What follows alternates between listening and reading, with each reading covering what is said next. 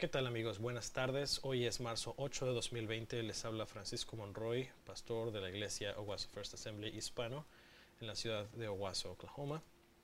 Hoy estamos iniciando una nueva serie que se llama Exceso de equipaje, vive libre, viaja ligero. El crédito de esta serie es para el pastor Bruce McCarty, que es el pastor líder de la iglesia Owasso First Assembly of God. El día de hoy vamos a analizar la primera sesión que es tire la maleta de religión y abrace una nueva relación con Jesús. Vamos a estar basando nuestro estudio hoy en Colosenses 3, 1, 17. Y antes de empezar me gustaría nada más hacer comentario eh, la postura de Asambleas de Dios con respecto en particular o Waso First Assembly en particular a la pandemia de coronavirus que está ocurriendo ahora. Eh, la mejor forma que podemos nosotros eh, enfrentar la pandemia es a través de tener los cuidados de higiene que nos está sugiriendo el Departamento de Salud, pero más importante aún que estemos en oración por nuestra comunidad, por nuestra ciudad, por nuestro estado, nuestro país, por nuestra iglesia, nuestros vecinos, familiares, amigos y más importante por nuestros misioneros que se encuentran fuera del país atendiendo en lugares ya sea de alto riesgo o en lugares donde está muy alto el nivel de contagios de esta enfermedad de coronavirus. Vamos a estar trabajando el día de hoy eh, hablando un poquito sobre religiosidad, y ah, hablando sobre una relación personal con Jesús. Eh, voy a leer eh, la palabra de Dios en la carta a los colosenses del apóstol Pablo, eh, capítulo 3, versículos 1 al 17. todo lo que es este pasaje de Colosenses 3, 1 al 17 va a estar basando prácticamente en todo lo que es la serie de exceso de equipaje. Entonces voy a estar leyendo de la nueva versión, de, perdón, de la nueva traducción viviente Colosenses 3, versículos 1 al 17. Si usted tiene una versión distinta de la Biblia, puede ser que el texto sea ligeramente diferente, pero en esencia es exactamente lo mismo. Eh, voy a empezar a leer a partir del versículo 1.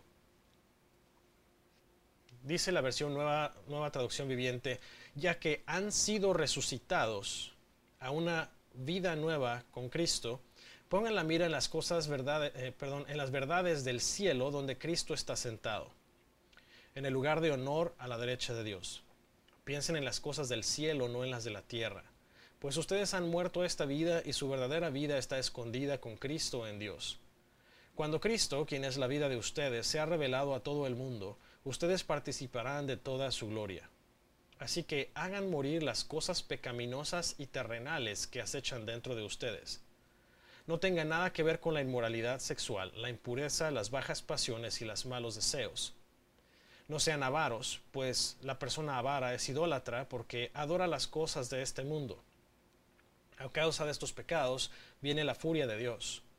Ustedes solían hacer esas cosas cuando su vida aún formaba parte de este mundo, pero ahora es el momento de eliminar el enojo, la furia, el comportamiento malicioso, la calumnia y el lenguaje sucio.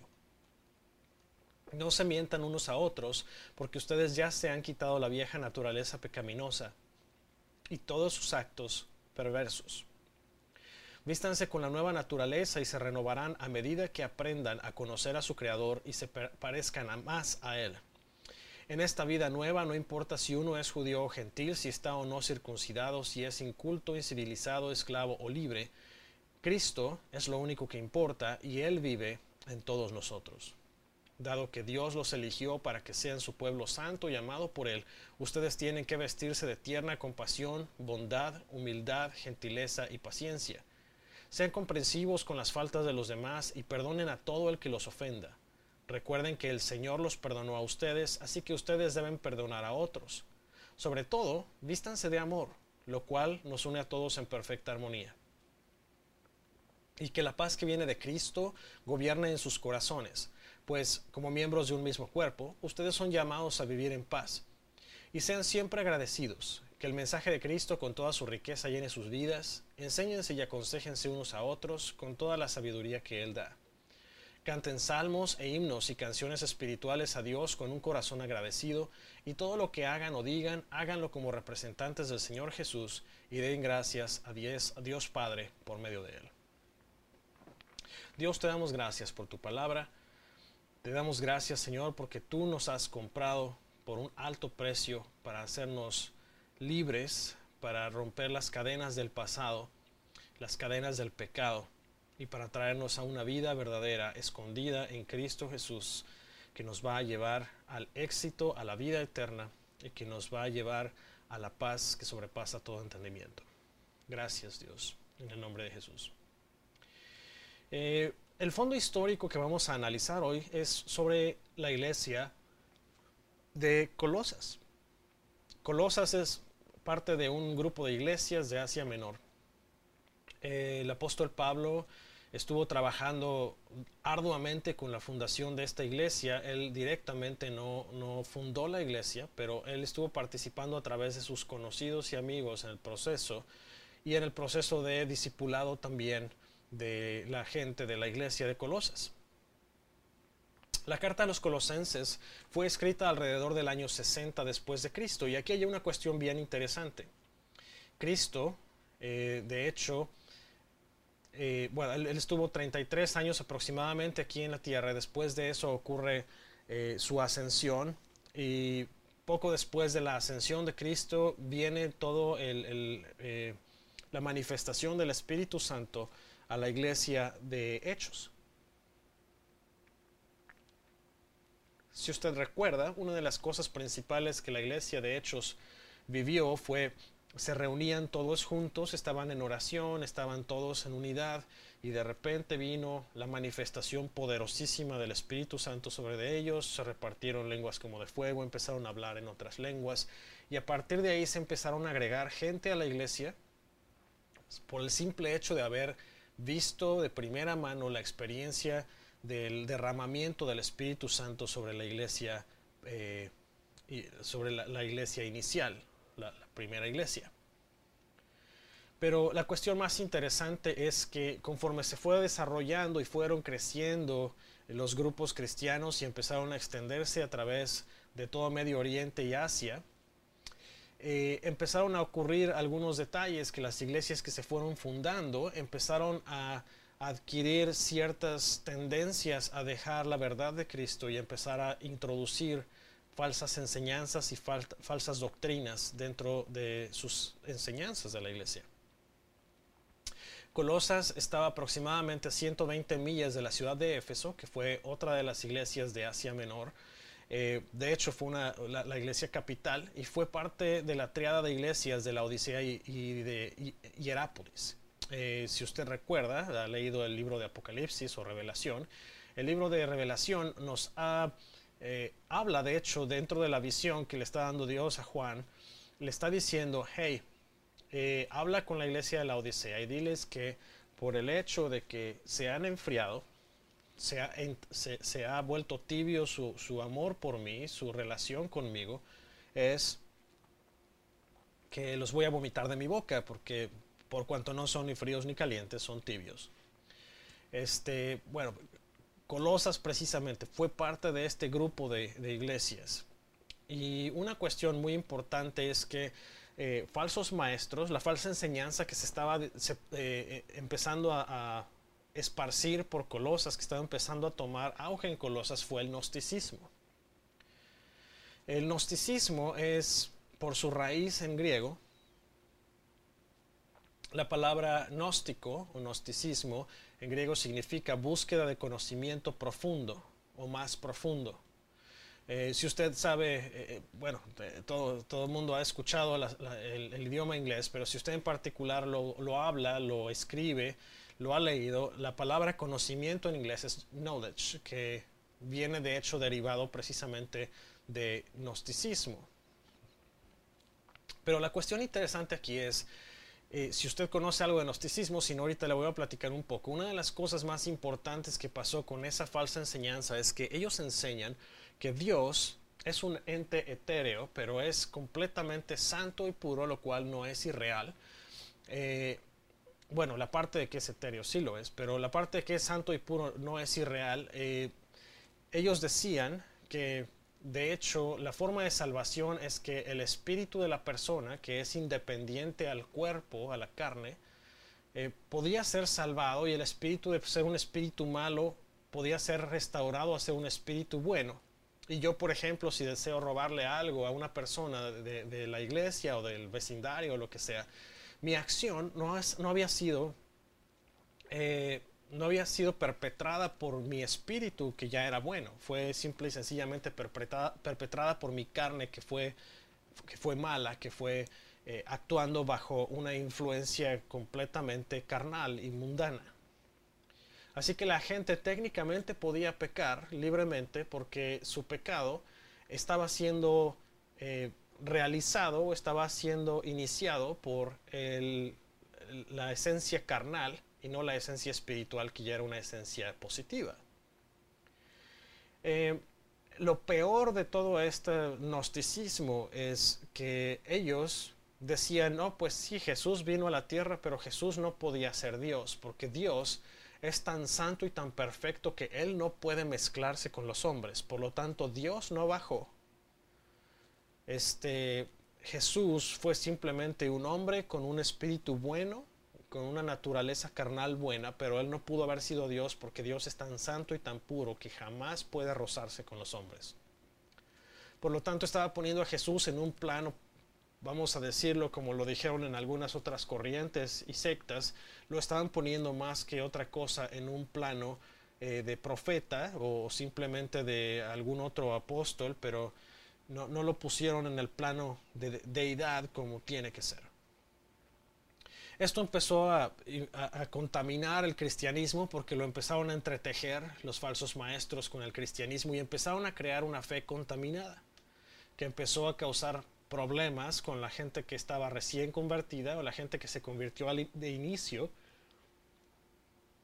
Empezaron a ser confundidos y arrastrados a una falsa verdad.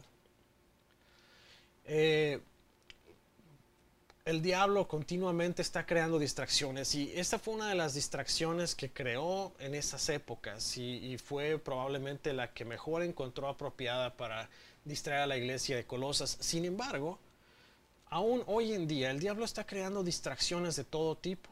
Y aquí le va una cuestión interesante. Y este era el comentario con el que abrí hoy durante la reunión con la iglesia. Pero, ¿alguna vez ha viajado usted? ¿Alguna vez ha tenido que viajar por avión o por barco, incluso en automóvil? Y ha tenido más maletas que las que usted puede llevar con usted. Yo le voy a platicar un poquito. Hace unas semanas, un par de semanas, nosotros emprendimos el viaje para ir de vacaciones a México. Eh, mi familia y yo somos, somos cuatro integrantes de la familia. Este,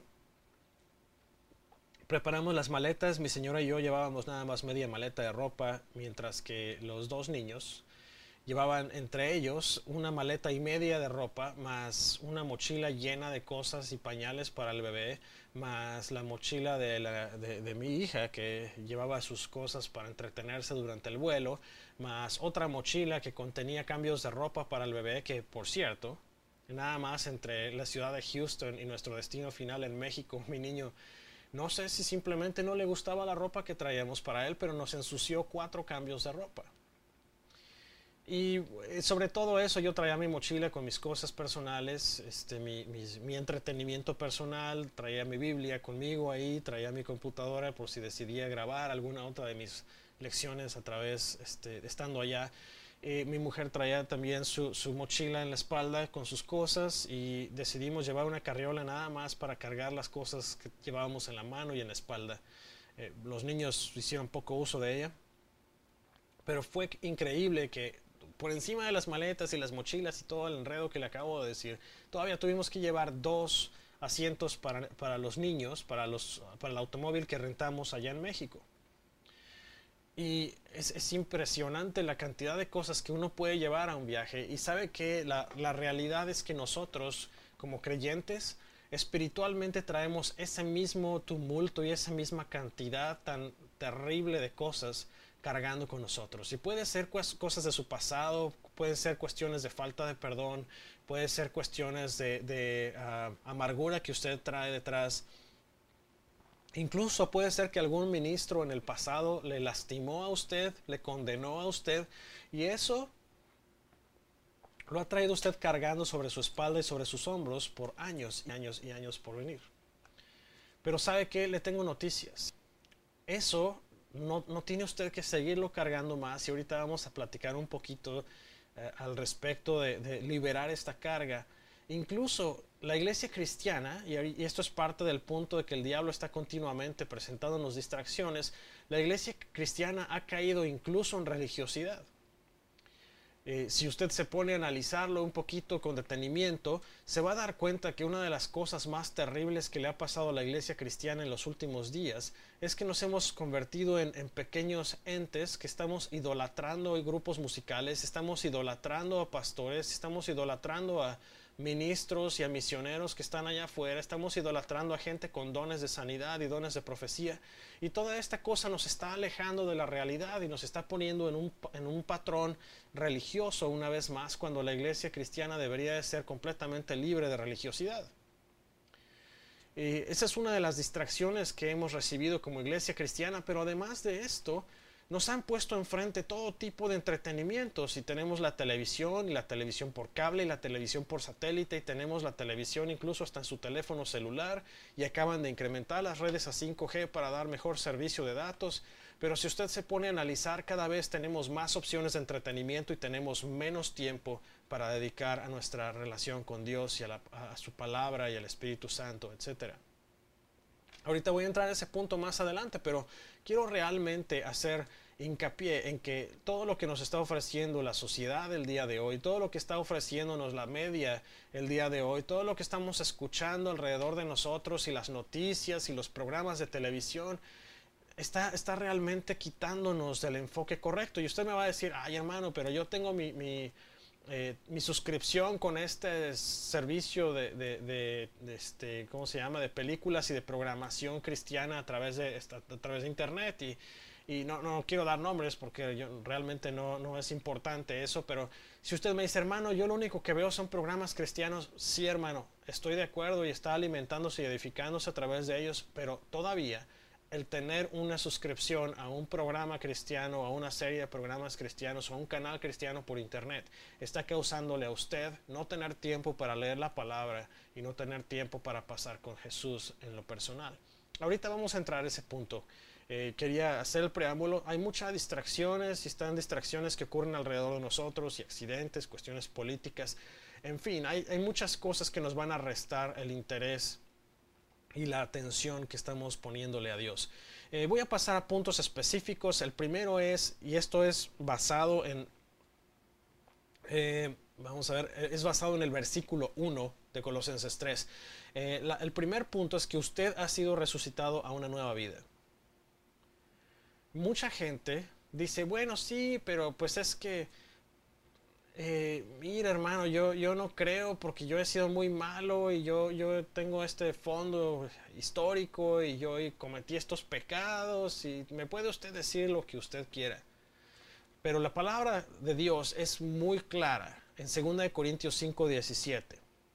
Y aquí le va la cuestión. Usted ha sido resucitado a una nueva vida. Y dice 2 Corintios 5, 17. Esto significa que todo el que pertenece a Cristo se ha convertido una persona nueva, la vida antigua ha pasado, una nueva vida ha comenzado.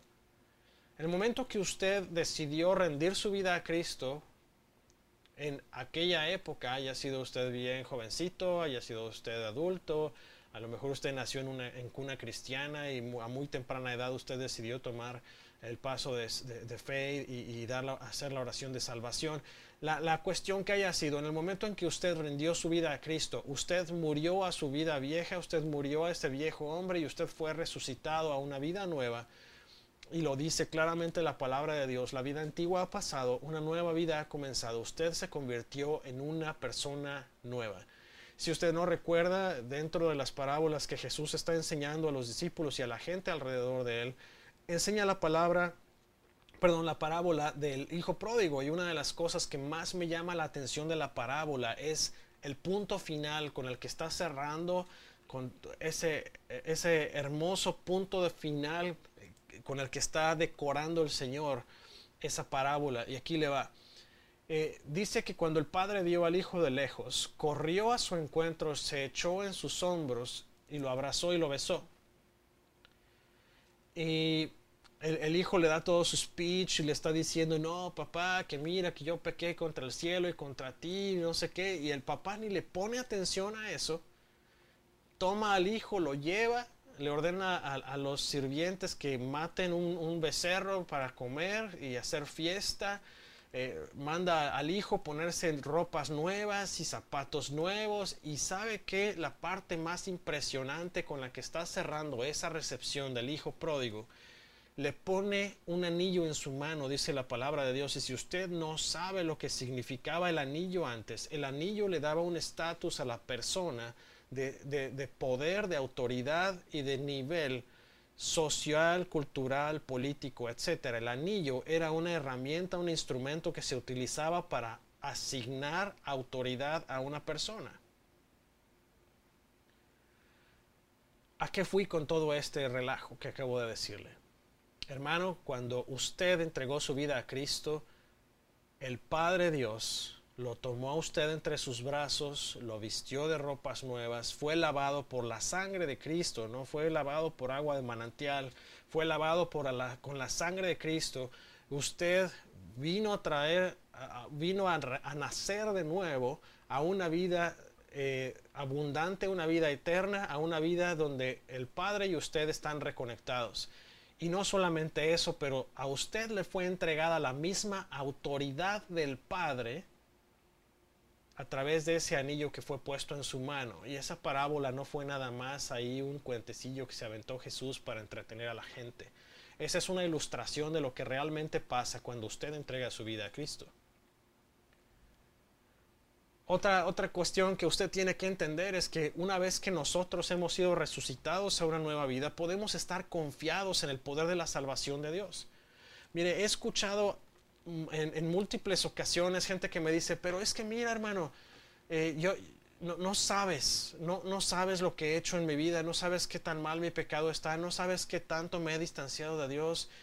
Eh, gente que estaba muy, muy metida en el eh, en, el servicio a la iglesia, gente que estaba sirviendo en, eh, con jóvenes, incluso he escuchado pastores que, por alguna razón cayeron en, algún tipo de pecado y sus comentarios es, mira, yo no sé hermano, yo, yo, yo he hecho cosas muy graves, yo no, no puedo yo no creo que Dios me vaya a perdonar para esto. Y, hay una, cuestión que quiero puntualizar aquí. Si usted piensa ese tipo de cosa, de que Dios no le puede perdonar porque su pecado es, es muy grande, le tengo una noticia.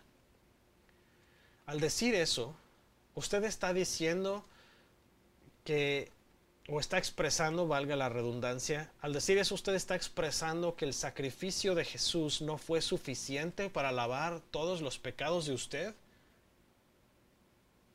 Hermano, Jesús perdonó incluso a los que lo crucificaron. A la mujer aquella adúltera que cacharon en el mero eh, acto de adulterio, que la trajeron delante de sus pies para ser apedreada, como decía la ley de Moisés. Hermano, Jesús le dio en ese momento a ella el perdón. No sé si captó completamente la idea, pero el adulterio era una de las peores cosas que usted podía hacer eh, bajo la ley de Moisés. Y Jesús, mientras escribía en el dedo, simplemente levantó la mirada y le dijo a aquellos que la condenaban, el que esté libre de pecado tire la primera piedra. ¿Y qué cree que pasó? Nadie se atrevió a tirar piedra porque todo mundo tenemos algo detrás. No hay pecado tan grande que no pueda ser perdonado por Dios. No lo hay. No importa qué ha hecho usted en su vida, no importa qué ha pasado, no importa cuál ha sido su situación, no hay ni un solo pecado que usted pudiera haber cometido que sea más grande o que sea imperdonable o que sea algo que Dios no pueda hacer. Algo que Dios no pueda perdonar. Si usted está viviendo en Cristo, hay que resistir los intentos del enemigo a causarle duda. El enemigo es excelente para, insertar y, sembrar duda en nuestras vidas. Usted puede pensar un poquito en el ejemplo más claro de esto. Piense en el pasaje de Adán y Eva donde están en el jardín y Eva es tentada por la serpiente a comer el fruto del árbol del bien y del mal. ¿Cuáles fueron las palabras de la serpiente en ese momento? Fue, oh, con que Dios te dijo que, y ese con que Dios te dijo, es suficiente para que usted reciba la duda.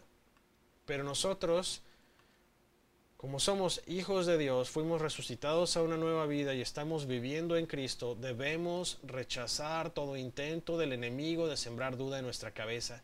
No importa lo que ha pasado, no importa cuántas veces ha caído, no importa, no, importa.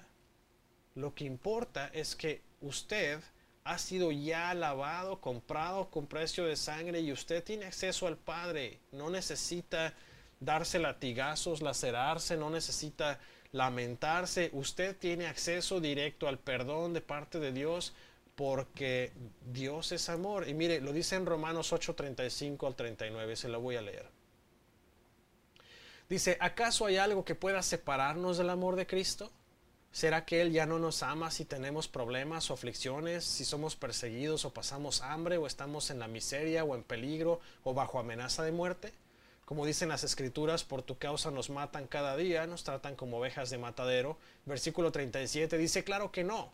A pesar de todas estas cosas, nuestra victoria es absoluta por medio de Cristo, quien nos amó y estoy convencido de que nada podrá jamás separarnos del amor de Dios, ni la muerte, ni la vida, ni ángeles, ni demonios, ni nuestros temores de hoy, ni nuestras preocupaciones de mañana, ni siquiera los poderes del infierno pueden separarnos del amor de Dios. Ningún poder en las alturas ni en las profundidades. De hecho, nada en toda la creación podrá jamás separarnos del amor de Dios que está revelado en Cristo Jesús, nuestro Señor. No importa cuál ha sido el pecado, no importa cuál ha sido la situación, no importa cuáles han sido sus palabras, no importa cuál ha sido su actitud, usted tiene acceso a la salvación de Dios, usted ha sido ya salvado por Dios y tiene acceso al perdón y a la restauración con el Padre. Si usted está viviendo en Cristo, resista esos intentos del enemigo de estarle causando duda de si usted es salvo o no. No hay duda ninguna, no hay duda. Usted ha sido salvo y usted va a mantener esa salvación porque Dios no se arrepiente. Él ya nos limpió, Él ya nos salvó, Él ya hizo lo que tenía que hacer por nosotros. Usted tiene que dedicarse a crear una relación cercana y estrecha con Dios. Vamos a ver el punto número dos, que está basado también en el versículo 1. La parte final del versículo 1 es ponga su mira en el cielo. El primer mandamiento es buscar a Jesús con todo su corazón, diario, diligente y devotamente. Mire, Jesús fue muy claro aquella vez cuando lo trataron de tentar preguntándole cuál era el mandamiento más grande de todos. A mi punto de vista es una de las formas de tentar a Jesús, uno de los intentos más ridículos que hay en la palabra de Dios, pero lo intentaron. Y aquí le va la cuestión. Eh, la contestación de Jesús fue absoluta y directamente al punto. Dice, el primer mandamiento, el más grande de todos, es amarás al Señor tu Dios con todo tu corazón, con toda tu alma, con toda tu mente y con todas tus fuerzas. Y le contestó no nada más ese, pero se fue al segundo más importante que dice, y el segundo es igual de importante que el primero, es amarás a tu prójimo como a ti mismo. Y mire, es importantísimo. Estos dos son las bases y son el fundamento completo de la relación con Jesús. Y le voy a decir por qué. Básicamente, si nosotros amamos a Jesús o decimos que amamos a Jesús, nosotros vamos a amar al resto del mundo. Ahora, aquí va un punto clave también. Dice la palabra que amemos a nuestro, a nuestro prójimo como a nosotros mismos. Yo no creo que usted se vea al espejo todos los días y lo primero que haga al mirarse al espejo es hacerse muecas, caras y señas obscenas. No creo que usted se, vea al espejo retrovisor del carro y se pite usted y se, haga a, sí mismo alguna grosería. Yo creo que todos tenemos por lo menos un nivel básico de amor por nosotros mismos. Eh, usted se ve al espejo para arreglarse y se quiere a sí mismo, cuando se lastima se, cura, busque usted al médico si se enferma este, y usted está tratando de mantenerse a usted mismo cubierto, protegido y, en buenas condiciones. Usted no trataría de causarse daño a usted mismo, no, no se dispararía en el pie con una pistola, porque se ama a usted mismo. Ahora, extrapole ese mismo amor propio por la gente allá afuera. Dice Jesús que tenemos que amar a Dios con todo nuestro corazón, mente, fuerzas, etcétera. Y es el mandamiento más importante y es la primera parte de, poner nuestra mira en el cielo. Si usted, si usted ama a Dios, si usted ama a Jesús, si usted busca a Jesús, usted no va a ir a hacerle daño a la gente allá afuera. Porque amar a Dios, amar a Jesús, es hacerle el bien a la gente afuera.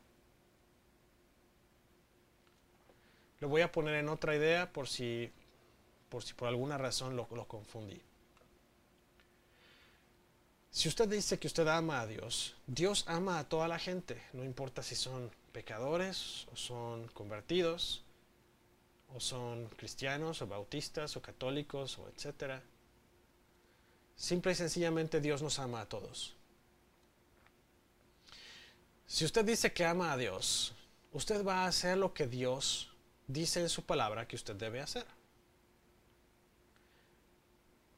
Punto importante, si usted ama a Dios, usted no va a ir a la casa del vecino a tirarle huevos a su casa. Si usted ama a Dios, usted no va a ir a, cuando, cuando alguien se le atraviesa enfrente en la calle o, le agarran los talones con el carrito del supermercado. Usted no se va a voltear a, a decir majaderías a la gente. Si usted ama a Dios, usted no va a codiciar a la esposa de su vecino, o si es mujer, no va a codiciar al esposo de su vecina si usted ama a Dios, no va a codiciar el carro del vecino, ni codiciar la casa del vecino, porque usted va a vivir en contentamiento con lo que Dios le ha dado. Ahorita vamos a entrar a ese punto también. Si usted ama a Dios, usted no va a ir a matar gente allá afuera. Si usted ama a Dios, usted no va a ir a mentirle a la gente. Si usted ama a Dios, va a decir lo que dice en Efesios 6, de si usted es un empleado, no le va a robar el sueldo al empleador por estar tirado en el sillón en, su hora de trabajo viendo Facebook nada más y leyendo historietas o, pasando por Pinterest o por eh, Instagram o lo que sea.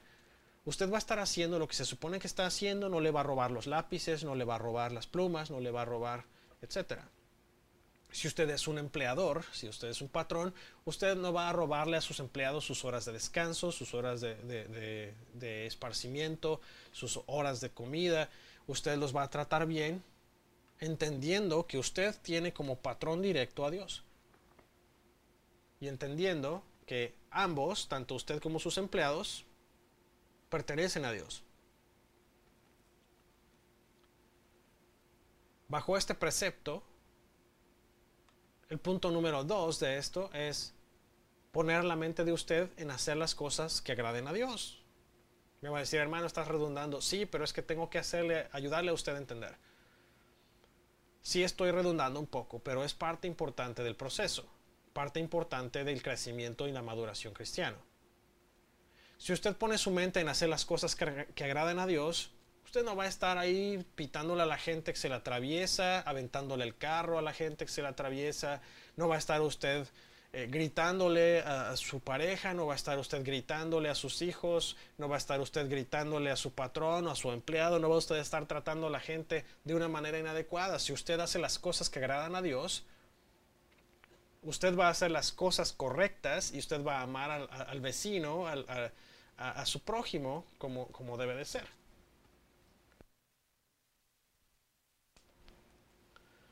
Ten mucho cuidado, es muy importante seguir ese principio. Muy, muy importante seguir ese principio. Busque a Jesús con todo su corazón, ame a su prójimo como, como usted mismo, que es poner la mente en hacer las cosas que agradan a Dios. Si usted sigue esos dos principios, usted va a estar en perfecta armonía con la ley. Si usted quebranta el segundo, usted está quebrantando toda la ley. El tercer mandamiento es no poner su mente en gratificar su naturaleza humana. El resto del pasaje va a hablar de esto. Pero la cuestión está en que nos está diciendo aquí el apóstol Pablo, a través de la carta a los colosenses, dice, No, no pongas tu mente en las cosas de abajo, como tal. No pongan sus su, su mira en las cosas de abajo. Y aquí le va, ¿qué es esto? La gratificación o el, placer de la naturaleza humana es el siguiente. El placer en la naturaleza humana es buscar algo que le va a hacer sentir a usted cómodo y que al mismo tiempo, de alguna manera, le va a hacer a usted desear algo más. Fíjese, le preguntaron al hombre más rico del mundo una vez, bueno, usted tiene toda la riqueza que puede tener, es el hombre más rico del mundo, hay, ¿cuánto más dinero podría tener para ser feliz? Y él les contestó, un dólar más. El hombre más rico del mundo, un hombre que no tendría por qué preocuparse de la cuestión financiera nunca más en su vida, es un hombre que está preocupándose por hacer un dólar más. Y aquí le va la cuestión. Fíjese muy bien en sus redes sociales. Usted probablemente compra en Amazon o en Walmart en línea o a lo mejor compra en alguna tienda como Best Buy en línea. Incluso puede comprar hasta a veces su comida del restaurante, ordenarla en línea y mandar a alguien que se la traiga a la puerta de su casa. Pero observe sus redes sociales. Yo eh, voy a ponerles un ejemplo muy sencillo. Ah, hace algunos meses decidí comprar una televisión para la recámara eh, la que tenía yo no, no, tenía ningún problema, no estaba mal, pero simple y sencillamente dije, bueno, quiero, quiero realmente experimentar la cosa esa de, de, ultra high definition. Este, así que compré una televisión y justamente aproximadamente 3, 4 días después de que compré la televisión, mis redes sociales se llenaron de, de pequeños anuncios de diferentes tiendas de electrónicos ofreciéndome no la televisión que compré, sino una de 65 pulgadas, una de 75, una de 85 e incluso uno me dijeron, cómprate ya de una vez la de 100 pulgadas, es más barato comprarte la de 100 pulgadas que una de 85. Yo no sé quién les enseñó matemáticas porque eso no es más barato que una de 85, no es un mejor deal, no es una mejor venta especial. Pero la cuestión aquí es la siguiente. La sociedad, el diablo, el mundo, mientras más compre usted, mientras más satisfaga sus deseos carnales, más el mundo lo va a presionar a que cada vez compre más y más y más y más y desee más y más y quiera tener más y más y anhele más y más. Y eso se va a convertir en un callejón sin salida. Mientras más consuma usted las cosas que el mundo le está ofreciendo, va a desear más y va a anhelar más. Eso es avaricia. Usted ve, puede, ver en la televisión los programas esos de los acumuladores, por ejemplo. Eh, tenemos nosotros un conocido, eh, es una pareja eh, ya más o menos grande. El señor decidió, o más bien entre ellos dos, el señor y la señora decidieron comprar una casa completa que dejaron vacía, o bueno, sin amueblar, y la dejaron única y exclusivamente para almacenar todas las cosas que el señor compra. ¿Y sabe qué? Es impresionante porque son cosas que probablemente ya hasta se olvidaron que tienen, pero por el hecho de que el Señor quiso tenerlas en su momento, ahí está, compre y compre y compre y almacene y almacene y almacene. Imagínese, comprar una casa, una segunda casa, nada más para almacenar las cosas que usted compra que no necesita. Eso, hermanos, es precisamente avaricia. Y nos está diciendo el apóstol Pablo a través de esta carta a los colosenses, no pongas tu mira en las cosas de la tierra, ponlas en las cosas del cielo. Vamos a ver el último punto, que es Cristo va a ser revelado. Una cosa que usted ha escuchado probablemente, a lo mejor nunca lo ha escuchado, probablemente cuando lo escuchó le causó revuelo, a lo mejor lo dejó confundido, a lo mejor nunca lo entendió, a lo mejor lo entendió a la perfección. El creyente murió en Cristo nosotros como creyentes morimos en Cristo. ¿Qué significa eso? Para que Cristo sea revelado, nosotros tenemos que morir a nuestra vieja manera de vivir. Tenemos que morir a nuestro viejo hombre, dice la Biblia en otro pasaje. Y esa muerte nos va a dar una resurrección a una vida eterna, una vida que está escondida con Cristo en Dios. Puse un ejemplo hoy en la mañana, esta, esta cuestión de estar escondido con Cristo en Dios. Es, imagínese usted tiene un niño pequeño y de repente andan en la calle, en el zoológico, el parque, etc. Y de repente se suelta una lluvia torrencial y usted trae un paraguas con usted. Su primera reacción, no importa que usted se moje las piernas, los brazos, la espalda, usted mete al niño debajo del, del paraguas, lo protege. O igual si no traía paraguas, agarra y mete al niño en su abrigo, ¿no? Así es cuando nosotros estamos escondidos con Cristo.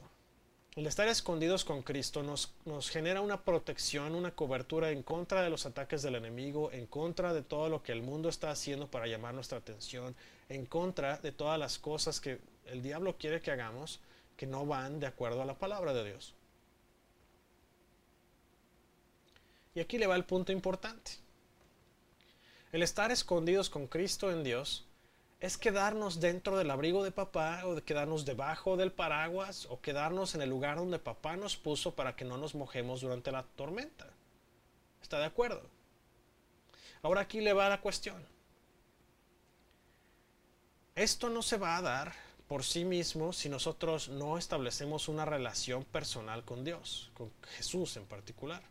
Bueno, Jesús, el Padre, el Espíritu Santo son uno y el mismo.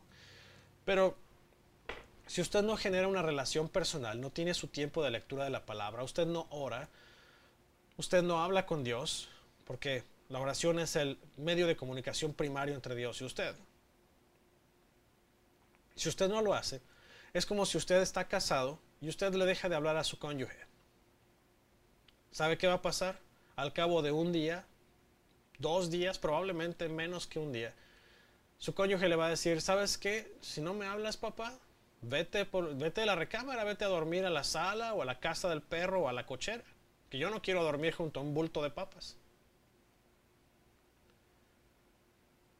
No lo intente, no le estoy dando el consejo de intentarlo. Pero tanto mujeres como hombres, si nosotros dejáramos de hablarle a nuestra pareja, le prometo que terminaríamos durmiendo con el perro afuera. Nos va a cerrar la casa, no nos va a alimentar, no va a lavarnos la ropa. ¿Para qué? De todas maneras no le hablamos, no la pelamos. Y mire, leí esto de, un, de, un pastor hace algunos años, uno de los libros que estuve leyendo eh, de ministerio, y el pastor decía, Dios es definitivamente un caballero. Él no va a intervenir en la vida de usted a menos que usted lo invite. Él no va a entrar a la vida de usted. Nuevamente, estoy repitiéndolo por si acaso. Él no va a intervenir en la vida de usted a menos que usted lo invite ay hermano, pero la Biblia dice que antes de que nosotros abramos la boca, Dios ya conoce nuestra necesidad. Sí, hermano, pero Dios no va a hacer nada en usted a menos que usted se lo pida.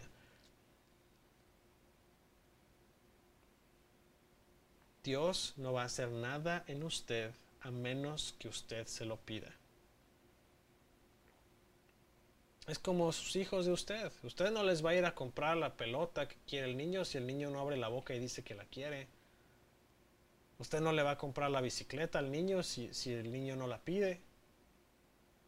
A lo mejor sí, porque usted quiere ver si el niño aprende o no a andar en bicicleta, pero ese no es el punto. Usted sabe que el niño tiene necesidades, pero a usted le gusta que el niño se acerque a usted a pedirle. A menos que sea un niño que lo tiene bien, cansado tanto pedir. Pero la cuestión aquí es bien importante en esto usted, estando escondido con Cristo en Dios, usted tiene que tener una relación personal íntima con Cristo. A lo mejor usted se pregunta, bueno, pero ¿por qué dirán tanto allá afuera que se mete uno al closet para orar y bla, bla, bla? Aquí le va la razón por la cual eso es. Mire, el closet es un lugar poco común donde no hay tráfico en la casa, a menos que esté su señora recogiendo ropa de la canasta y la ropa sucia o, colgando ropa limpia en, sus, en sus tubos o etcétera. Pero la cuestión aquí está en que el closet es un área de la casa que no hay tráfico, nadie se mete nada más por entrar. Es un lugar donde usted puede tener un tiempo uno a uno con Dios. Eh, no estamos limitados a hacerlo en un, en un closet. Si usted tiene una habitación de la casa donde usted prefiere pasar tiempo solo y se puede encerrar, hágalo. Usted tiene que tener un tiempo de comunión con Dios. Es importantísimo. Dios no se va a revelar a la vida de usted, Dios no va a hablar a, la vida de usted, a menos que usted se acerque a hablar con Él. Si usted no le pide, no le pregunta, no espere usted que Dios vaya a hacer algo eh, por, usted, porque Dios es respetuoso de lo que usted quiere y si, usted no lo invita, Él no va a venir. Dice la palabra de Dios, estoy a la puerta y llamo, si abres la puerta, pues voy a entrar y voy a cenar contigo. Usted tiene que abrir la puerta. Dios está allá afuera esperando, usted tiene que abrir la puerta. Cristo es la, misma, la, vida misma del creyente. Cristo es la vida de usted. Cristo entregó su vida para darle vida a usted. Cristo mismo es la vida de usted. Quiere decir, todo lo que usted vive, todo lo que usted tiene, todo lo que usted recibe, todo es parte de un don precioso de, Cristo que surgió tuvo inicio al momento en que usted entregó su vida a Él y, tuvo todavía una precedencia más grande que fue el sacrificio de Jesús en la cruz por todos nosotros. Dice la palabra a través del libro de revelación que Cristo aparecerá del cielo. Cuando Cristo vuelva, va a venir entre las nubes con poder, dice la palabra, que el cielo se va a desplegar como un rollo y vamos a poderlo ver descendiendo. Y dice la palabra que no va a haber nadie que no lo vea. Y todo ojo le verá cuando vuelva en majestad. La glorificación del creyente ocurrirá en el cielo. Esto significa en palabras castellanas que usted va a dejar de estar expuesto a pecado, expuesto a dolor, expuesto a enfermedad, expuesto a incomodidad, cuando usted llegue al fin a ese punto de gloria en el cielo. Usted va a ser glorificado junto con Cristo, dice que nosotros vamos a reinar junto con Él. Y, es ese punto de glorificación del creyente. Usted va a llegar a, ser glorificado al momento en que llegue Cristo, recoja a sus santos y lleguemos allá al nuevo reino con Él. Pero usted, hermano, ponga sus ojos en las cosas de allá arriba. No se deje llevar por las cosas de aquí abajo. Y va a ser muy importante los siguientes, los siguientes pocos minutos que voy a tomar para, la, plática de hoy. Eh, voy a hacer dos llamados principalmente. El primer llamado, me gustaría que si usted está escuchándome del otro lado, jamás ha tomado la decisión de reconocer a Cristo, eh, pedirle perdón por sus pecados y pedirle que lo haga una nueva criatura hoy es el momento para que usted lo haga. Es una decisión muy importante, es de hecho la decisión más importante de su vida. Si usted jamás ha pensado en eso, si usted escuchó sobre esto y escuchó alguna prédica, etcétera, pero jamás se decidió hacerlo, hoy es un momento apropiado para hacerlo. Es un momento en el que usted está escuchando cómo todo este exceso de equipaje que traemos del pasado está causando a usted una pérdida. Usted no puede agarrar una maleta o una bolsa o una mochila si usted trae ya una maleta en cada mano. Usted le faltan manos. Pero usted no va a poder tomar esa maleta que está llena de todas sus cosas importantes y sus pertenencias relevantes si usted no suelta la maleta de ropa sucia. A lo que voy con esto espiritualmente hablando, usted no puede recibir las bendiciones de Dios y las promesas de Dios a su vida si usted no suelta su pasado que viene colgando detrás de usted. Ese exceso de equipaje que le está reteniendo, que le está causando un peso adicional. Si usted jamás ha entregado su vida a Cristo, ahora es el momento. Vamos a orar juntos. Señor Jesús, gracias por el sacrificio de la cruz. Reconozco que tú eres un Dios poderoso y bueno. Te pido perdón por mis pecados, reconozco que te he fallado. Te pido en el nombre de Cristo Jesús, en tu nombre santo Jesús, te pido que me limpies, que me hagas puro, que me, que, me santifiques para llegar a ser más como tú. Te invito a que entres hoy en mi corazón, me hagas una nueva criatura. Quiero formar parte de tu familia allá en el cielo. Gracias Jesús, porque sé que cuando yo te pido, tú escuchas y no solamente escuchas, pero también extiendes tu mano y respondes. Gracias Jesús, en tu nombre santo. Amén. Si ustedes eh, oró junto conmigo esta oración, le voy a invitar que busque una iglesia cristiana que esté cerca de usted. Eh, de preferencia le diría que busque una iglesia de asambleas de Dios. Usted puede ubicarlas a través de internet. Eh, si usted necesita que le ayude a conseguir una iglesia local donde se pueda reunir, usted puede mandarme un correo a fmonroy.com. Este, el deletreo sería f m o n r o y arroba o w a s s o f i r s t.com. Ese es mi correo principal de la iglesia. Usted me puede también mandar a Paco, es eh, deletreado P de papá A K O y luego mi apellido monroy arroba gmail.com. Cualquiera de estos dos correos le puedo responder de manera casi inmediata. Le puedo ayudar a localizar alguna iglesia cerca de usted.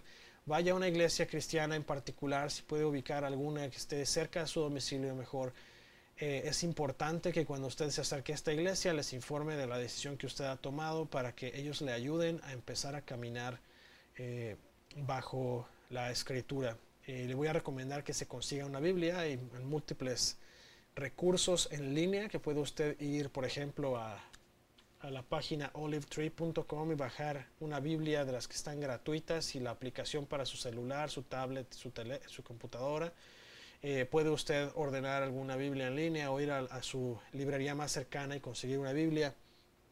Le voy a recomendar que lea el libro de Juan, pero al mismo tiempo trate de leer el libro de Efesios. Y la razón por la cual le mando al libro de Efesios es porque la carta a los Efesios es una forma muy digerible de entender quiénes somos los cristianos, por qué estamos aquí y cuáles son nuestras eh, no quiero llamarlo necesariamente obligaciones, pero como cristianos, ¿cuáles, cuáles son los comportamientos que deberíamos nosotros reflejar a la gente que no es cristiana? ¿Cómo ayudarles a ellos a ver la luz de Cristo? Entonces, lea el Evangelio de Juan, lea la carta a los Efesios, es muy útil. De hecho, el libro de Efesios no es tan largo, usted podría leerlo probablemente con mucha calma y busque eh, la forma de bautizarse en agua eh, una de las sesiones anteriores de mis podcasts habla sobre la comunión y el bautismo en agua.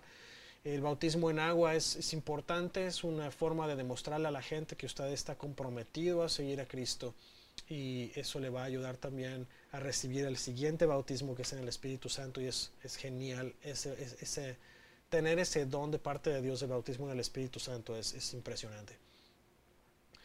Ahora, eso es, para usted que acaba de tomar esta decisión. Eh, usted puede acompañarnos en la siguiente oración. La siguiente oración es para ayudar a usted. Si, si usted ha cargado por mucho tiempo equipaje que no necesita, a lo mejor usted fue herido por algún ministro, fue condenado, juzgado por algún pastor, algún, eh, algún eh, ¿cómo se llama?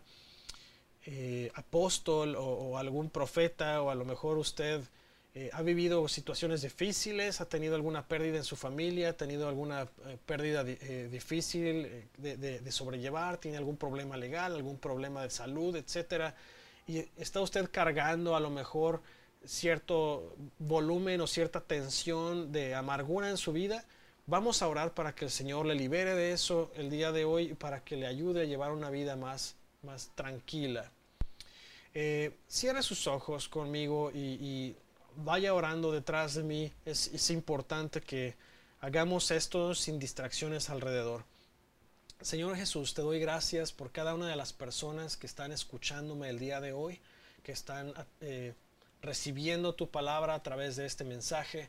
Te pido, Señor, que tú te encargues hoy de eliminar cualquier equipaje que traigamos nosotros cargando de más, que nos esté causando incluso que estemos arrastrándonos a través de la vida en lugar de caminar eh, con la cabeza y los hombros en alto, Señor, erguidos, sabiendo quiénes somos en ti. Te pido Dios en el día de hoy que canceles toda mentira del enemigo, Señor, que destruyas todo juicio, toda condenación, Señor, que se haya levantado en contra de mis escuchas, mis hermanos y hermanas. Señor, te pido en el nombre de Jesús que si han sufrido alguna pérdida, si han sufrido alguna situación difícil que les ha dejado con resentimiento, con amargura o con tristeza que no han podido superar, con ansiedad, Te pido en el nombre de Cristo Jesús, Señor, que tú les bendigas el día de hoy, que traigas tu paz que sobrepasa todo entendimiento, Señor, y que toda obra del enemigo en sus vidas sea desechada por completo, sea eliminada y jamás vuelva a ellos. Ayúdales, Señor, dales la fortaleza para que puedan ellos resistir, Señor, los llamados de duda del enemigo, para que puedan ellos entender la, la magnitud y la dimensión, Señor, de tus hermosas promesas y de todo lo que tú has hecho en favor de nosotros.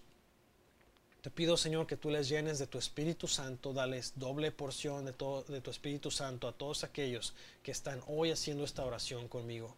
Bendíceles, Señor, llénales de una vida plena, de una vida santa, de una vida, Señor, apartada para ti, Dios, y que se conviertan ellos en motores, en luces y en guías para la gente que no te conoce, Señor, que puedan acercarse a ti a través de mis amados hermanos que están ahora escuchando. Gracias, Señor, en nombre de Jesús. Bendice a cada persona que está, Señor, eh, escuchándome, cada integrante de la familia, de aquellos que me están escuchando, Señor, cada hermano, hermana que están allá afuera. Cúbrelos, Señor, con tu protección preciosa. Manda, Señor, ángeles alrededor de ellos. Y te pido, Dios, que tú bendigas a cada persona, Señor, que busca tu nombre de todo corazón y aquellos que están arrancando en ese proceso que tú les llenes también de tu amor, de tu provisión, de tu Espíritu Santo y de toda bendición de lo alto. Gracias Señor en nombre de Jesús. Amén. Le agradezco mucho el haberme acompañado en la, sesión de hoy. Eh, no, se pierda las sesiones eh, que vienen más adelante. Vamos a tener la transcripción, la traducción de lo que fue el, encuentro con el Espíritu Santo en la iglesia de Wasso First Assembly a través de Timmy eh, Rochelle Enlow. No se lo pierda. Vamos a estar trabajando en ellos. Es un, proceso exhaustivo y me ha tomado mucho tiempo hacer la traducción directa. Me ha tomado mucho tiempo el preparar la información. Eh, no desespere, vamos a liberarlo en, en, corto. Por mientras, síganos en el canal. Usted recuerde, puede escucharnos directamente en la página de Buzzsprout. Puede escucharnos a través de TuneIn, a través de este, Spotify, a través de eh, Apple Music, a través de iTunes, a través de Apple Podcast, Google Podcast y ahora también estamos de hecho eh, subiendo las predicaciones en español a la página de wasofirst.com. Vaya usted directamente a ver en vivo y después de ahí se va a ver los archivos y en la sección de archivos va a estar eh, un botón ahí de sermones en español. Hace clic y van a, van a poder ver ahora las series en español. Eh, quédese con nosotros, continúen escuchando. Hay más episodios, si usted ya los escuchó todos, qué bien. Voy a subir más en el futuro. No me deje, este, dele suscribir ahí para que le informe la media social en cuanto estén los nuevos podcasts arriba. Nuevamente le agradezco su apoyo, agradezco que usted nos escuche el día de hoy y pues que Dios le bendiga.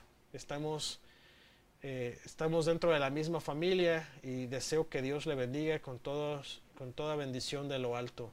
Tengo una excelente semana. Gracias nuevamente por escucharnos.